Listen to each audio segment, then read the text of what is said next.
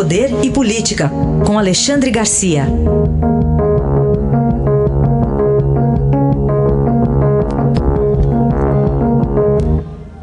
Alexandre, bom dia. Bom dia, Raíssa. Bom dia, Carolina. Olá, bom dia. Alexandre, para começar, uma avaliação sua, tem sinais de febre na temperatura da relação do Supremo com a presidência da República? Tem muito, né? E, e o pior é que no momento em que a gente pensava que essa, essa febre ia baixar, né, recrudesceu. Né? Uh, havia sinais de que ambos os lados uh, iam, iam tentar não abastecer mais essa fogueira. Né? Mas agora a gente está vivendo tempos muito, muito estranhos. Né? Ao mesmo tempo em que o ministro Alexandre de Moraes recrudesceu, o governo também suspendeu o, digamos, a oferta de tirar Weintraub do, uh, do Ministério da Educação para amainar a situação.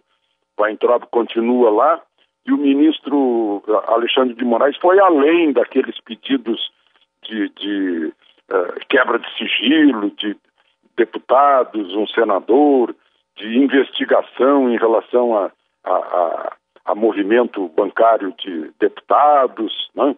Uh, foi além, pediu agora o Facebook, o Instagram e o YouTube que informem quanto recebem aqueles que supostamente façam apologia para fechar o Supremo, é mais ou menos isso. Eu estou vendo aí uma mistura de, de George Orwell, 1984, com, com Kafka, né? É um teatro do absurdo é, e, e, não vai acabar bem desse jeito. É, estamos com crises reais, a crise sanitária, a crise econômica, e parece que não há muito sentido de bem comum na cabeça de ministros do Supremo e na cabeça de quem está no Palácio do Planalto, né, ajudando o presidente e o próprio presidente. Está é, na hora de ambos cederem juntos. Né? É, porque tem um povaréu imenso nesse país esperando uma solução que seja digna de, do, do, do, que o, o povo que paga os impostos e que sustenta essa gente toda merece. Avaliação sobre a atuação do ministro Alexandre de Moraes sobre esses atos considerados antidemocráticos. Pois é, outra coisa meio kafkiana, né? é, não fecha, porque, aliás, o Fernão Lara Mesquita ontem, num artigo brilhante no Estadão, lembrou disso. Né? Aquela, aquilo que aprendemos no catecismo, é, do, do pequei por pensamentos, palavras e obras. Né? Ou seja, na religião a gente peca por pensamento, é, palavras e obras.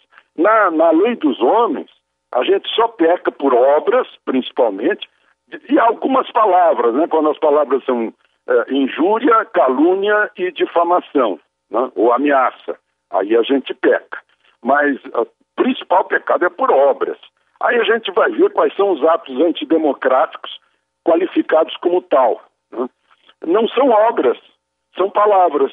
Né? Porque as obras de queimar bandeira, rasgar bandeira, quebrar vidraça de Bradesco e de Itaú, sair para a rua de faca, com barra de ferro, com, com coquetel molotov, isso não está sendo considerado, né? Está sendo considerado o que saiu de faixa, de palavras, de promessas que, eh, de ameaças que não tem como cumprir, né? Fechar Supremo, isso é um absurdo, né? Fechar Congresso outro absurdo golpe militar, outro absurdo, quer dizer, são, são coisas etéreas, mas está sendo investigado essa, essa, essa vontade etérea, mas não as obras em si. Então tá, soa meio kafkiano mesmo, essa kafkiana mesmo, essa crise que a gente está vendo aí, envolvendo, vai lá o ministro da Educação, chama, é, ministro, chama ministro do Supremo de vagabundo que tem que ser preso, né?